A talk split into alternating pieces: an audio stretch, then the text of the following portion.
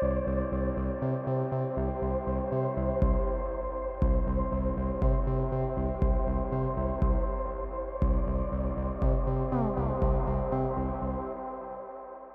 привет! Вы слушаете первый выпуск подкаста «Это базис». В студии я, Александр Замятин, пока еще муниципальный депутат и пока еще преподаватель. И я, Денис Прокуронов, муниципальный депутат района Филевский парк, аспирант, исследователь идеологии. Первый выпуск мы решили посвятить тому, как обсуждать политическую и общественную жизнь с теми, кто с вами не согласен. И можно ли вообще переубедить того, кто вас не слышит и не воспринимает. Ну, перед тем, как мы начнем, давайте отметим одну важную вещь для наших слушателей. Наша политическая деятельность, и в том числе запись этого подкаста, происходит в России в 2022 году в условиях определенных ограничений и цензуры. Поэтому некоторые явления мы не сможем называть своими именами, но при этом мы уверены, что в каждой обсуждаемой нами теме вы поймете, о чем идет речь на самом деле. Слушай, я тут встретился с своей старой знакомой и обнаружил э, очень неприятный сюрприз. Мы начали обсуждать то, что сейчас все обсуждают. Давай условно назовем ее Маргаритой. Интересно, почему? Ну, пусть будет условно Маргарита. У кого с чем ассоциируется Маргарита? Так вот, когда мы начали с ней это обсуждать, я думал, что у нас всегда были примерно одинаковые политические взгляды, каких-то сильных разногласий никогда не было, чтобы можно было там сказать, что вот она там путинистка, а я вот там оппозиционер. Казалось, что мы примерно про одно и то же, но вот в этом вопросе обнаружилось, что она всячески оправдывает э, сам знаешь что, и как бы разговаривает вообще языком телепропаганды. Я думаю, что на самом деле знакомая ситуация более-менее для всех наших слушателей, э, и можно набросать э, как-то какие-то черты этого образа нашей условной лояльной Маргариты. Во-первых, я замечу, что такой человек э, как бы не склонен подвергать сомнению собственные утверждения. То есть просто человек как бы уверен полностью, он прет как танк, никогда не использует какие-то э, междометия, типа «мне кажется», «возможно». Он говорит прям точно. Бьет в точку, уверенно такой. Но, ты знаешь, мне при этом кажется, что он все, его мысль такого человека все-таки динамическая. То есть э, от одного аргумента переходит к другому. А, там происходит какое-то критическое восприятие своих аргументов, но только но внутри... при этом очень непоследовательно. Очень большая. непоследовательно, но да, внутри своей да, логики. При этом да. вторжение какой-то другой логики, других там, языков, это отвергается сразу. И воспринимается очень агрессивно. Очень агрессивно воспринимается, поэтому нам и кажется, что там человек не готов э, подвергать сомнению свои убеждения. Ладно бы это было снисходительно, хотя в, этом, таком, в таком отношении тоже может быть агрессия. Э, часто бывает, что эти аргументы очень такие жесткие, брутальные, и агрессивный. Человек э, в момент обсуждения каких-то вещей, да, он выступает агрессивно, и что мне кажется еще, э, как бы подчеркивает свою бессубъектность. То есть, mm-hmm. когда он mm-hmm. выражает какие-то свои взгляды, обсуждает политические вещи или процессы, э, он жалуется или, может быть, утверждает это с такой радостью, что мы все равно ничего не поменяем, это не в наших силах, это не наши вопросы. У нас есть там президент, у нас есть элита. Угу. Эти люди, угу. вот они там специально находятся для того, чтобы решать свои задачи. А мы люди маленькие, все решается наверху, значит, поэтому ну, это такая типичная деполитизированность. Надо, конечно, сказать, что это свойственно не только этим людям, это свойственно там почти всей э, стране, всему нашему обществу, да. Типичная проблема деполитизированного и атомизированного общества. Многие, как бы, наверное, задаются вопросом, как с таким человеком говорить, э, если, как бы, хочется его переубедить, если тебе прямо э, не имется доказать ему, что он не прав, вот особенно если это какой-то острый э, вопрос там добра и зла. Да? Вот, это вообще возможно его переубедить или нет? Ну, слушай, вот если говорить про возможность переубеждения, это все равно мы говорим про какой-то диалог с этими людьми, да, с нашими условными а, оппонентами. Тут важно заметить, как мне кажется, что у них есть некая отработанная схема реакции, которая подтверждается там твоими знакомыми, моими знакомыми, любой, кто так как-то разговаривал с нашими идеологическими оппонентами в последнее время, сталкивался с такой реакцией. А люди, когда видят какой-то факт, слышат про него, они его там, отвергают, например. Они э, отталкивают его от себя – Э, у них есть какой-то защитный механизм. Причем mm-hmm. этот механизм э, на самом деле представлен им государственной пропагандой, например. И, по сути, пропаганда говорит через них. И этот вот механизм э, запрещает им, по сути, принимать на веру какую-то, какие-то события, про которые мы им рассказываем. Mm-hmm. Механизм запрещает им, по сути, блокирует вот эту новую информацию, А, поэтому они, даже если вы им расскажете про какие-то факты, про, про что-то еще, они в это могут даже не поверить и даже слушать не станут. Ну вот, давай мы с тобой попробуем в этом разобраться. Давай, Давай. чтобы э, структурировать еще раз образ того человека, с которым мы пытаемся поговорить и которым мы пытаемся переубедить. Как мы поняли, это человек, который во-первых, не подвергает сомнению э, свои утверждения, не очень критически мыслит, как кажется, да, вот, по крайней мере, переходит на личности, э, да, и в споре допускает аргументы, которые логически недопустимы, вот, оперирует клише из пропаганды, то есть буквально иногда дословно повторять какие-то языковые конструкции, которые ты в телевизоре можешь слышать. Вот. Самопротиворечив, непоследователен. Э, такова наша лояльная Маргарита. Ну что, давай попробуем э, с тобой разобраться, как формируется мнение у таких людей, возможно ли его э, переубедить такого человека. Давай, но мне кажется, давай сделаем дисклеймер небольшой, э, что в этом выпуске мы говорим об общении на таком межличностном уровне. Вопрос да, это важно. Это формирование важно. это не про общественное, общественное мнение. мнение. Мы эти вопросы ну, оставим в сторону. Мы, наверное, с радостью про это поговорим потом, но мы сейчас не про это. Смотри, я бы выделил две типичные стратегии э, спора с нашей лояльной Маргаритой. Э, первое, э, что я часто встречаю прямо, значит, сейчас я покажу ей факты, вот как бы у меня Видосики. есть видео фотографии. и фотографии стопудовые просто, вот после которых человек, конечно, как бы сразу же пересмотрит свои взгляды. А потом такой человек э, показывает эти свои, значит, факты. И выясняется, что оно не работает. И выясняется, что на той стороне как бы нету должной реакции. То есть, короче, первая тактика «я покажу тебе факты, не ты работает. поменяешь свое мнение», она не работает. Да, ну, за какими-то, может быть, исключениями, о которых вы можете там рассказать в комментариях потом. При этом а, вот из-за да. провалов такой тактики, да, из этой вот первой стратегии вырастает вторая. Вторая тактика, да. да. И она, Расскажи. можно ее назвать так, зеркалить эти отношения, с которым вот, зеркалить то отношение, с которым мы сталкиваемся. А, ну, когда тебе человек говорит, спор, ты фашист, да. нет, ты фашист. Да, и вот вы начинаете перебрасываться, потом да. выясняется, что вы вообще-то живете в одной квартире, у вас одна общая кухня, и вы все, ваши отношения сломались. А, а вы просто вот так вот зеркалили мнение этого человека, назвав его фашистом в ответ на ну, или там зомбаком, значит, там что там, ватником, да, да, да. как бы, или кем там, значит, еще. Э, и это, конечно, самое деструктивное, что может произойти в вашем споре, когда вы просто, ну, ты буквально на человека кидаешься, и это тоже кем-то воспринимается, видимо, как попытка переубедить. Окей, давай посмотрим, что вообще известно о том, как у людей формируется мнение по общественно-политическим вопросам. Это э, не то, чтобы мы с тобой первые, кто задались этим вопросом, очевидно. Да? Вот я немножко издалека, с твоего позволения, зайду, Валяй. но это такая поучительная давай, история. Давай, Вот. А, смотри, э, я сразу же, когда про это думаю, я вспоминаю, что в... Ну, есть как бы в, в, в политологии, как в науке, довольно давно, с где-то середины 40-х годов, э, существуют разные модели, э, объясняющие то, как формируется у людей отношение, например, к политикам отдельным.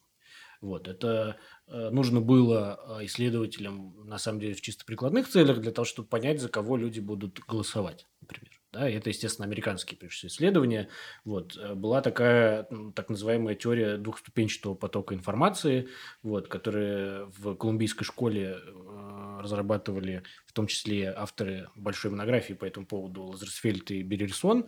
Вот, как бы их интересовало, если очень огрублять, если вот людям показывать с утра до вечера по телевизору одного и того же козла и говорить, что он замечательный, вот за него проголосуют, он может стать президентом. Ну, рейтинг нет? козла просто изменится. Вот, а как он изменится? То есть, короче говоря, вопрос в том, как э, медиа, да, в нашем случае пропаганда, но в широком смысле медиа, да, масс-медиа, влияет на мнение людей по каким-то общественно-политическим вопросам. Естественно, что базовая гипотеза здравого смысла заключается в том, что если человеку много раз по телевизору, по радио, в газете, где-нибудь еще сказать, что козел хороший президент, то как бы его рейтинг этого козла повысится, потому что человек начнет ему доверять. Да? Вот. То есть, короче, что непосредственно масс-медиа влияет на твое мнение.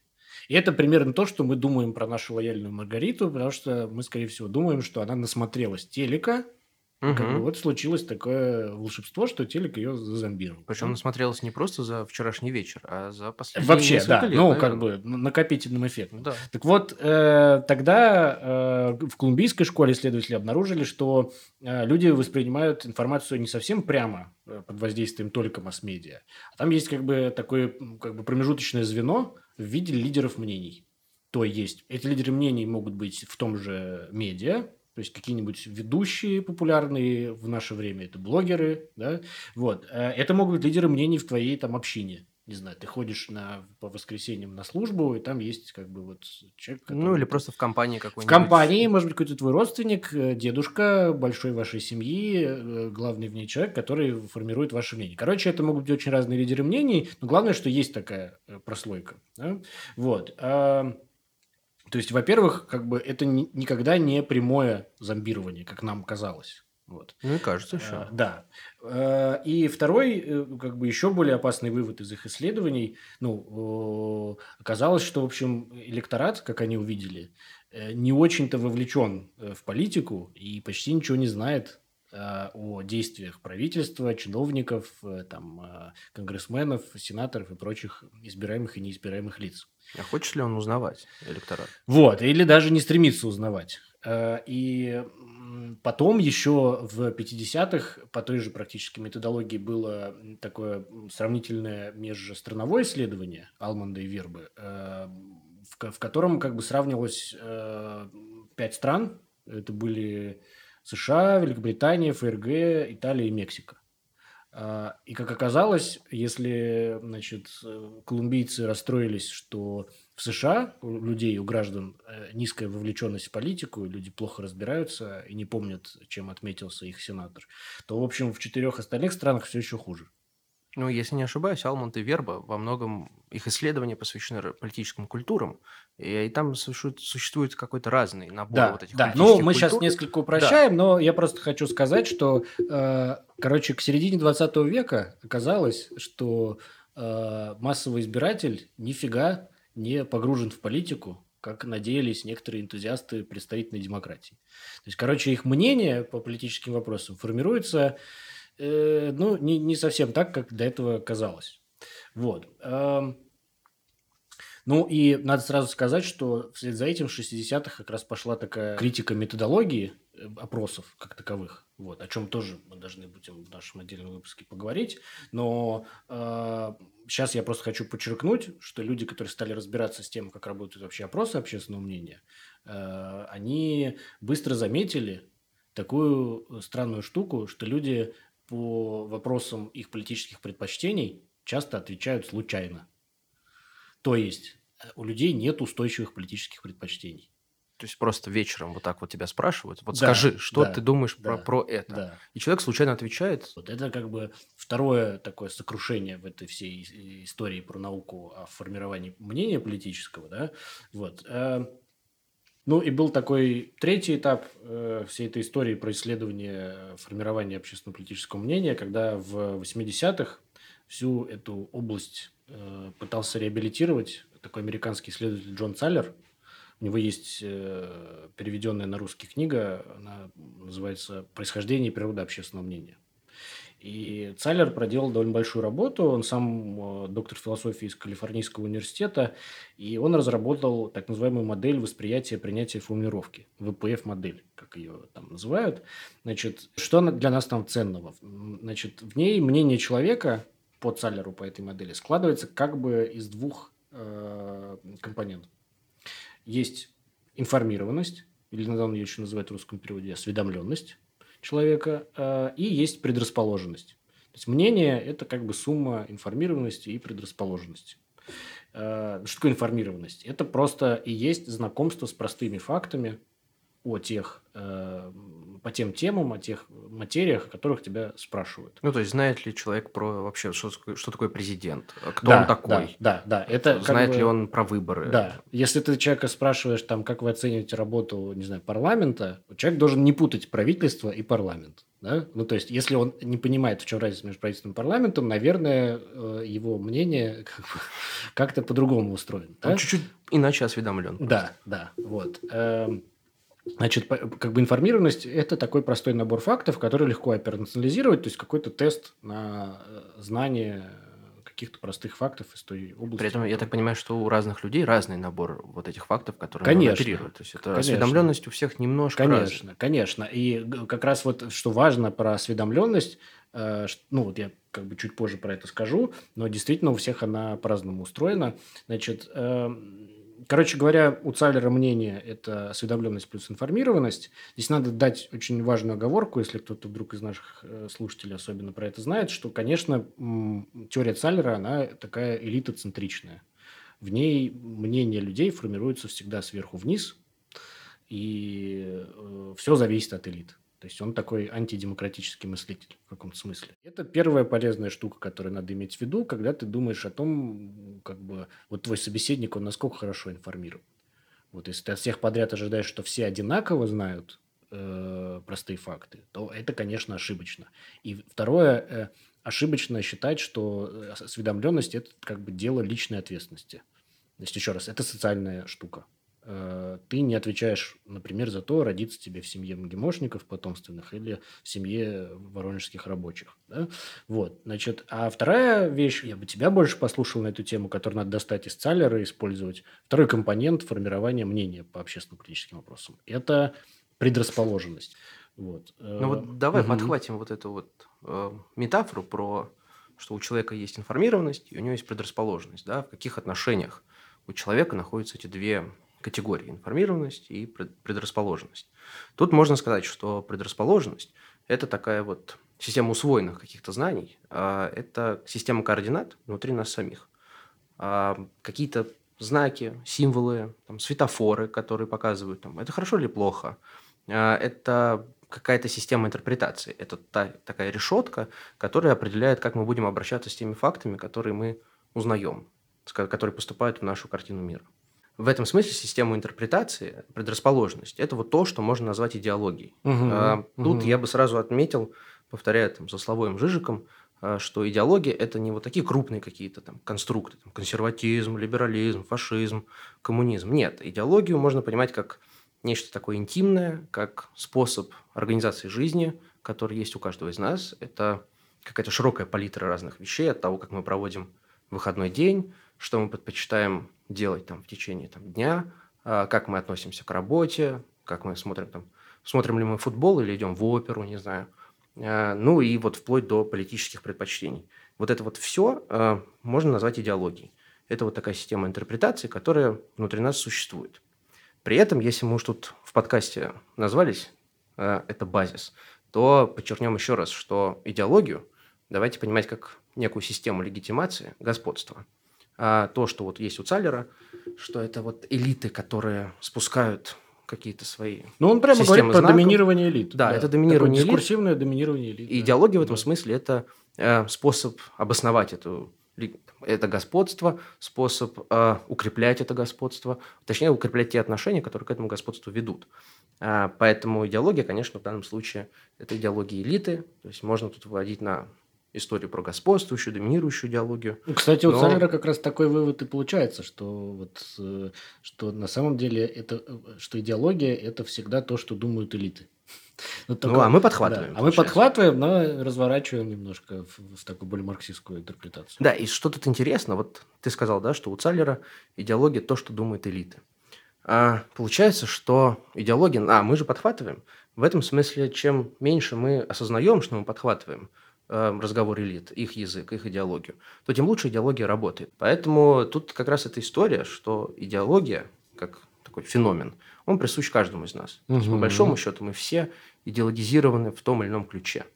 Тут можно подумать, э, так разобраться, откуда вообще это берется. Да, на самом деле это как так получилось, что мы все, все люди, или не все, как бы, или как это. Почему мы все подвержены идеологическому влиянию. Здесь нам хорошо поможет, мне кажется, Лакан и психоанализ. А, но мне кажется, тут вот что важно, да, из теории психоанализа, из теории Лакана, а, что субъект, а, ты, я, любой человек, он не полноценен, он не цельный, это не цельная какая-то оболочка, не цельный э, конструкт, это все время такой вот э, расщепленное нечто, да, мы никогда не являемся целым, мы все время неполноценны. А откуда это берется? А дело в том, что для того, чтобы кем-то стать из детства, да, нам всегда нужен кто-то другой, нам нужен кто-то, кто нам скажет, кто мы есть. Кто-то, кто нам поднесет какие-то образы, кто скажет, что вот это хорошо, а это плохо. Ты свой язык никогда не изобретаешь сам, и даже угу. самого себя ты всегда описываешь с помощью языка, воспринятого от кого-то, от современников или от предыдущих поколений каких-то, например. Угу. Угу.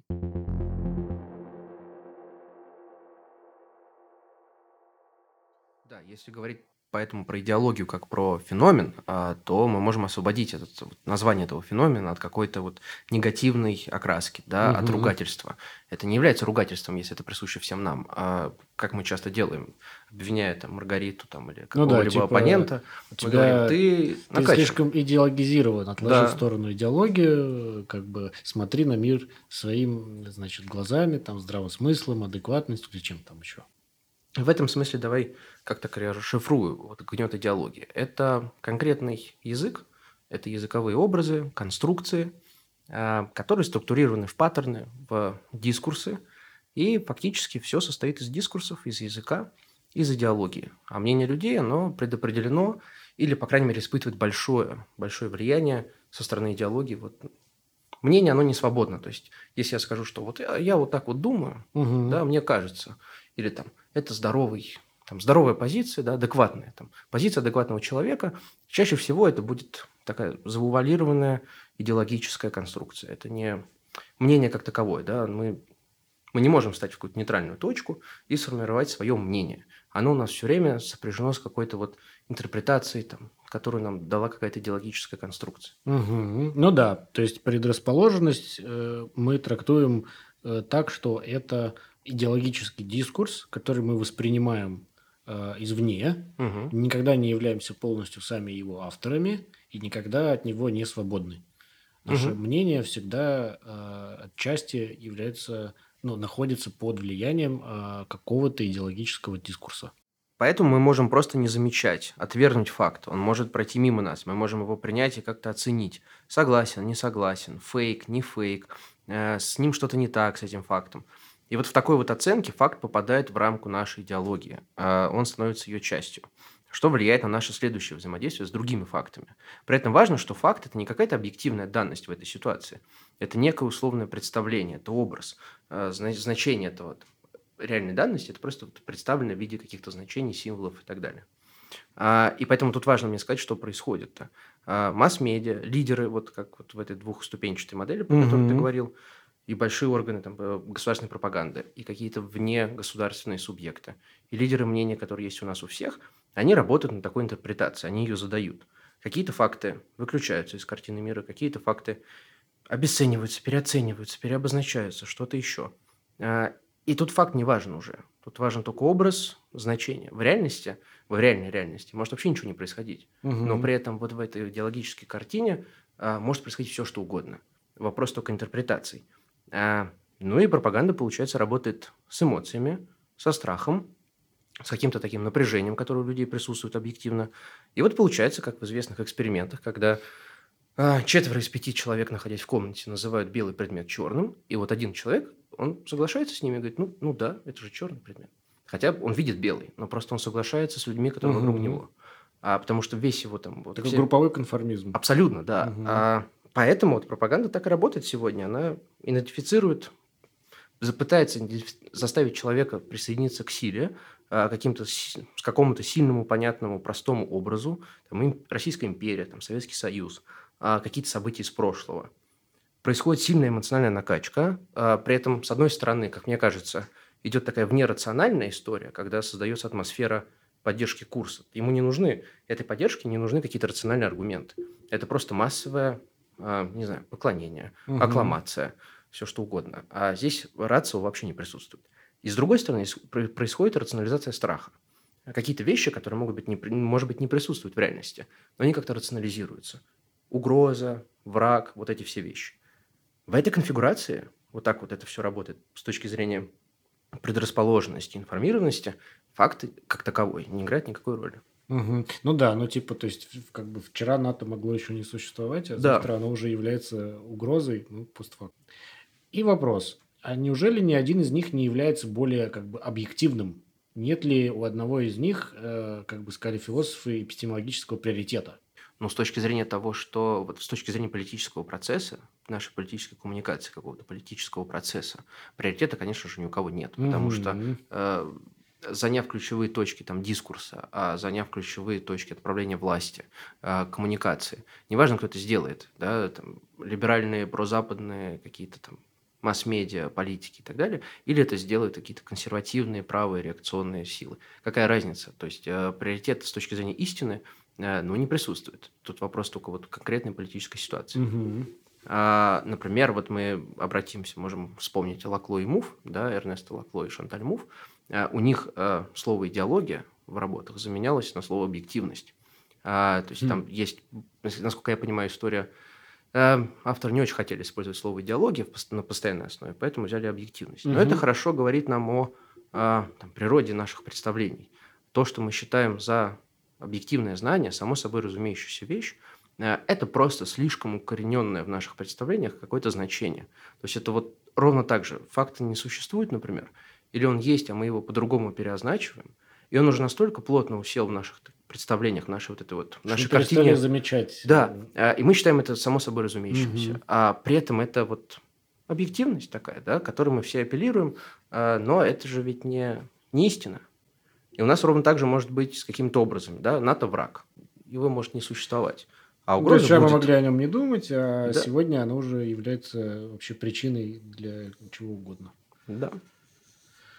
Окей, давай попробуем, может быть, э, подытожить.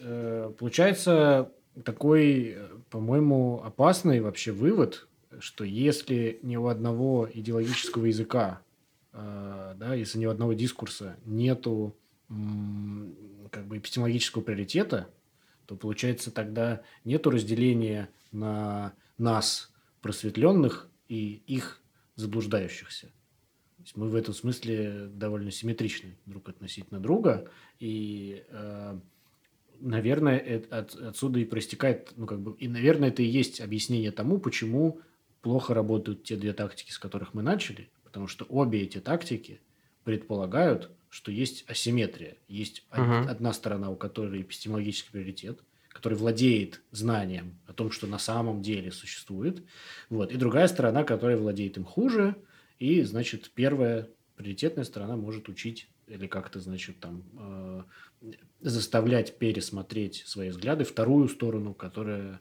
обладает э, меньшим эпистемологическим э, ресурсом. Если там дискурсы равнозначны, как может показаться, то значит их легко поменять. А, но это тоже не так. То есть от того, что у них ни у кого нет эпистемологического приоритета, не значит, что они как бы висят в воздухе, их легко там один дискурс поменять на другой. Угу. Они укоренены, а, они очень сильно а, как бы влияют на нас сейчас, и поменять вот так вот дискурс. Ну, видимо, переключения между невозможно. ними возможны, да, но они просто очень, э, это просто Тут сложно. нужны такие специфические да, ситуации, да, А, а при, при этом вот так вот просто представить, что дискурсов много, и они легко меняются друг на друга, но это не так. Это было бы ошибочно. Да, поэтому этот вот вывод про отсутствие приоритета эпистемологического, он не такой уж и страшный, честно говоря. Давай скажем прямо, что мы благодаря Грамше знаем, что есть э, гегемонный дискурс. Ну, гегемония, Как да. раз э, тот, который производится элитами слэш государством. Да, и он представляет собой вот такое вот согласие людей. Да, он один такой большой. Важных да. вещей, да. И э, если ты говоришь просто, что их немного, то давай мы их перечислим. Да? То, наверное, дальше есть какой-то набор контргегемонных дискурсов, который может быть вообще один, а может быть их несколько конкурирующих за гегемонию. Ну, да. да, но тут важно, что гегемония это не такой зацементированный какой-то результат, угу. а это меняющаяся реальность. А, можно понимать под гегемонией да, некий процесс постоянных переговоров относительно ключевых а, значений какого-то политического процесса.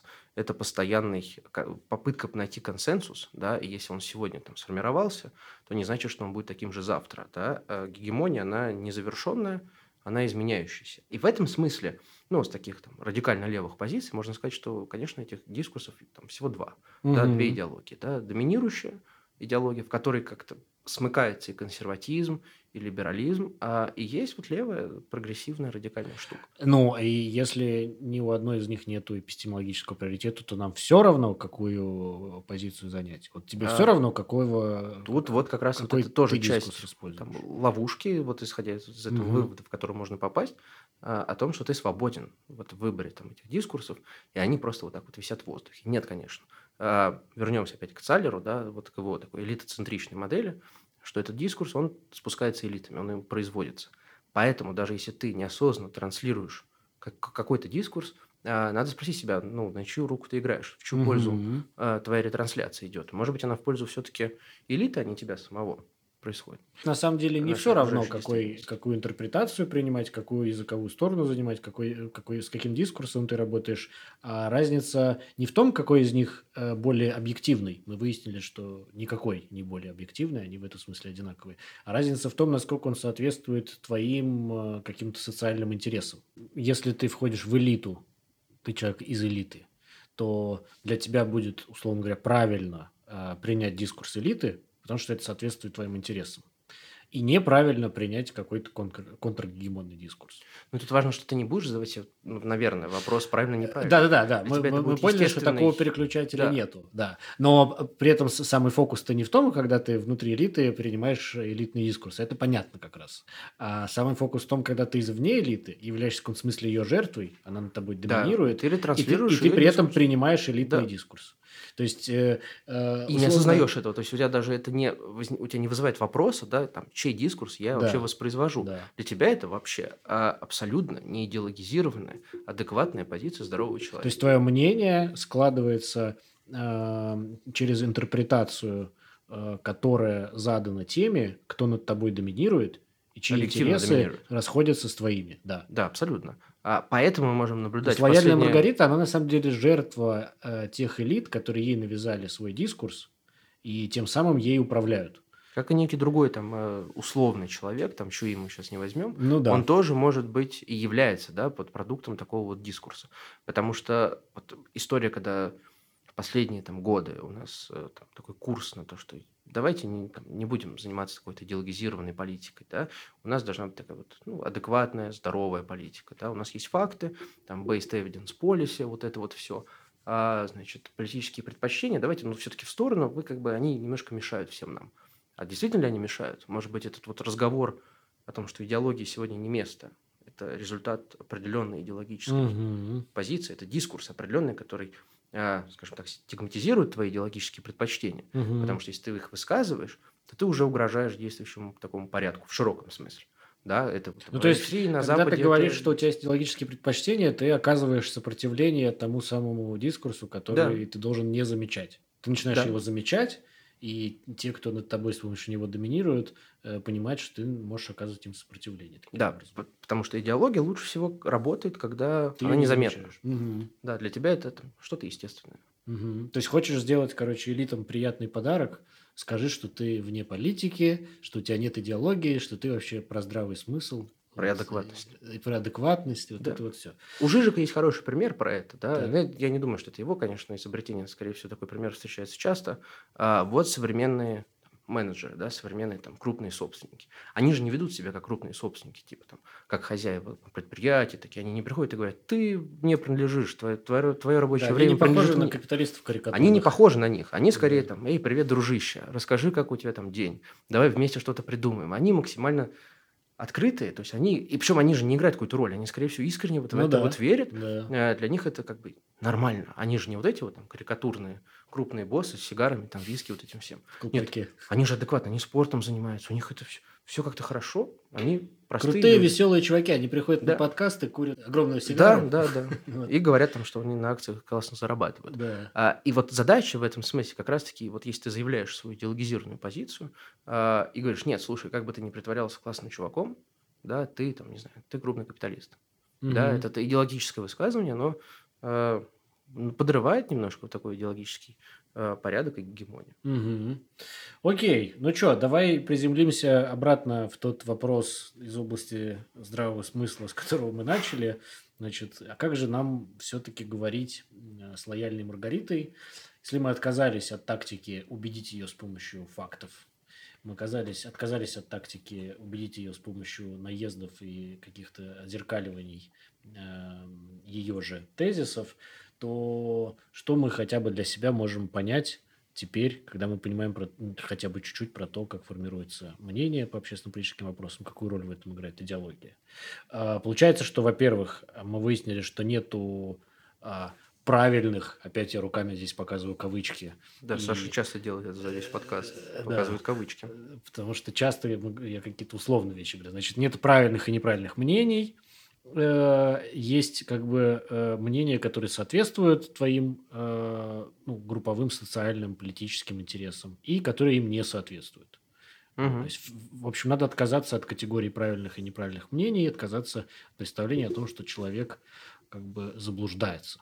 Да, да потому что в каком-то смысле заблуждаемся все мы. Осознание вот этих вещей, да, что вот наши представления, э, наши там, образы о реальном, о реальности, угу. это продукт э, там, социальных процессов, да, это продукт исторического процесса, культурного. То есть, смотри, знаешь, извини, что я тебя перебью, мне сразу приходит в голову, я часто слышу от тех, кто, значит, борется с лояльной Маргаритой и вообще с пропагандой, такие слова «надо мыслить критически». Да. Но эти люди обычно имеют в виду не мыслить критически, в смысле выявлять свою и э, оппонента идеологию, а мыслить критически, в смысле проверять два источника. То есть, они, угу. они мыслят, они этот рецепт мыслить критически работает на уровне осведомленности. Но да? не затрагивает... Но не на э, уровне значит, интерпретации, не на уровне предрасположенности, не на уровне идеологии. Да. да. То есть вот нам чем полезна эта теория Цаллера, как бы разделение мнения на два слагаемых, что на уровне... Все время нас призывают работать на уровне информированности.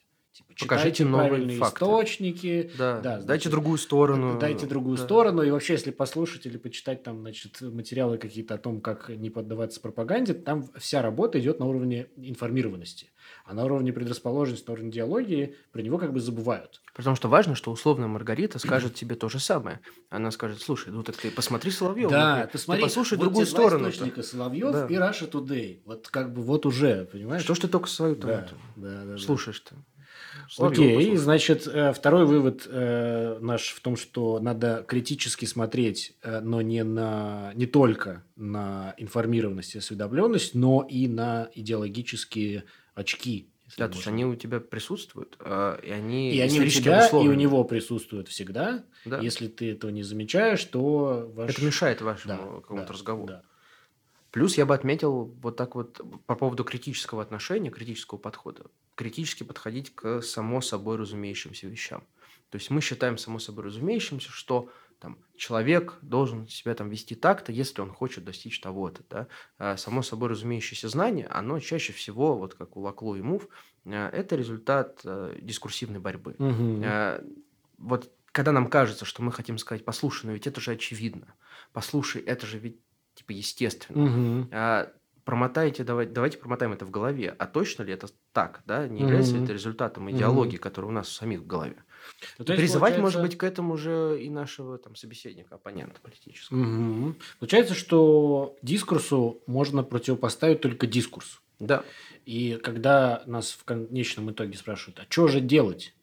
Как же нам убедить э, вот этих всех очень в большом количестве существующих вокруг лояльных Маргарит?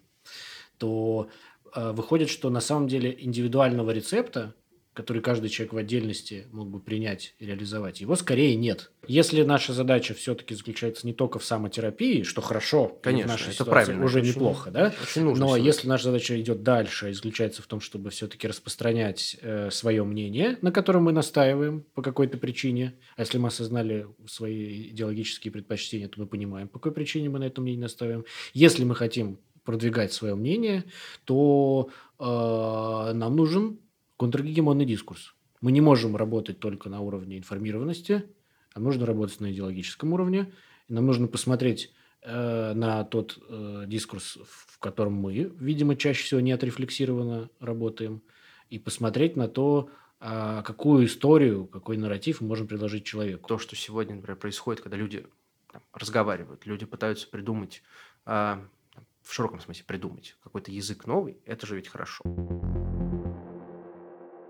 Давай мы с тобой сделаем над собой усилия и все-таки подведем итоги набросаем какие-то... Сформулируем все как-то емко. Да, компактно. конкретные какие-то поинты.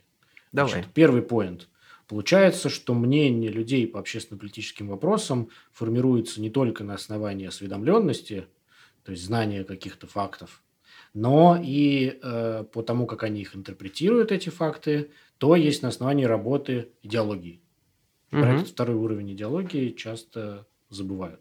Да, и это касается не только наших оппонентов политических, но и нас самих. То есть наше мнение ровно так же сформировано и угу. на основании фактов, и вот такой интерпретационной угу. модели под названием идеология. Угу. Второй поинт. Э, нам нужно э, перестать пользоваться категориями правильного, неправильного мнения, объективного, необъективного, э, и в разговоре с этими людьми э, перестать предполагать, что вот у меня-то как бы в руках истина, а он заблуждается. И сейчас я его буду просвещать. Дискурс, который нам навязывают элиты. Да, гегемония. Дальше, да, гегемонный, назовем его так, да. вслед за перечисленными великими мыслителями. И есть как бы то, что нам должно быть ближе в нашем социальном положении, это некий контргегемонный дискурс, э, который мы у себя не всегда замечаем, но он есть. Да, и он еще он формируется, а, и он является такой альтернативой той гегемонии, которая происходит сейчас. А, и важно, что он не формируется в одиночку людьми мы не можем с тобой его вдвоем сформулировать. Ну да, вот здесь вот, если на предыдущем пункте мы как бы людям даем какие-то конкретные рецепты индивидуального поведения, типа, что думать, э, как себя вести в разговоре. То тут такими... рецепта не будет. То тут рецепта не будет. Почему? Индивидуального, потому что мы не мы, в целом мы можем с тобой там с кем-то еще сесть, там за ночь что-нибудь написать, да, какие-то очень красивые схемы, все будет аргументировано, и вроде вот она альтернатива. Вот он контргегемонный дискурс, дискурс и вот это вот все. Но это не будет работать, а потому что вот дискурс и его э, создание, производство – это не сфера индивидуального. Это вот только рождается в коммуникации между людьми, рождается в практике, и это не дело там одного дня. То есть, да, бывают события, которые вот так вот вторгаются э, в нашу вот систему, там, понятие в наше символическое, вот это вот. Э, и это, вот это вот вторжение реального, оно происходит и, может быть, сместит предыдущий дискурс и быстро образовать новый, но все-таки это не зависит от того, там, хочешь ты этого или нет. Это зависит от того, как, как мы с тобой вообще будем работать и работать с другими людьми, как будем общаться. Э, это продукт коллективный, который, если мы уже говорим про контргегемонный дискурс, то этот дискурс должен базироваться в целом на объективных интересах, если я правильно понимаю. А это базис. Вы слушали подкаст «Это базис». Сегодня для вас Деконструировали понятие мнения и пропаганды я, Александр Замятин, и мой коллега Денис Прокуронов. Спасибо, что вы были с нами до конца. Подписывайтесь на это базис в Телеграме и всяких других запрещенных соцсетях, а также слушайте нас на подкаст-платформах Яндекса, Гугла, Spotify, Apple Music, SoundCloud и CastBox. До встречи в следующих выпусках. Пока. Пока.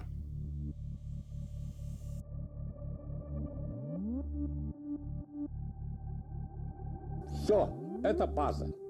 И это главное. Это основа.